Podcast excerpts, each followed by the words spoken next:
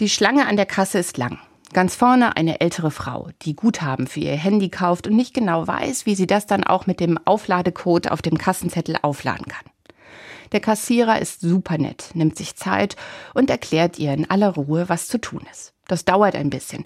Der Frau ist das sichtbar unangenehm. Immer wieder dreht sie sich um, schaut auf die Schlange hinter sich und fängt an, sich zu entschuldigen. Das wäre einfach so kompliziert. Da sagt jemand hinter ihr in der Schlange mit einem Lächeln, Ach, immer diese Technik, die ist manchmal einfach kompliziert. Das geht nicht nur Ihnen so. Die Frau lacht erleichtert. Der Kassierer ist fertig.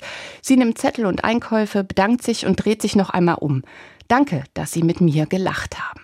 Danke, dass Sie mit mir gelacht haben. Der Satz geht mir nicht mehr aus dem Kopf. Eine für jemanden anstrengende, komplizierte Situation mit einem Lachen auflockern, das kann eine riesengroße Hilfe sein und ist auch ein ganz besonderes Lachen, nämlich eins, das aus dem Staunen heraus entsteht, dass man etwas erfährt, das ganz anders ist, als man es vielleicht erwartet hat. Im Fall der Frau im Supermarkt freundliches Verständnis statt Genervtheit, Gereiztheit oder Ablehnung. Lachen kann Anspannung, innere und äußere lösen, kann erleichtern. Lachen kann verbinden und stärken.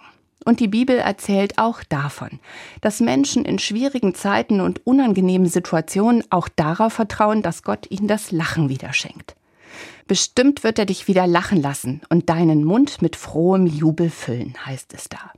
Für mich gehört das irgendwie zusammen, negativen Erwartungen anderer mal nicht zu entsprechen und stattdessen gemeinsam zu lachen. In diese Schlange reihe ich mich gerne ein.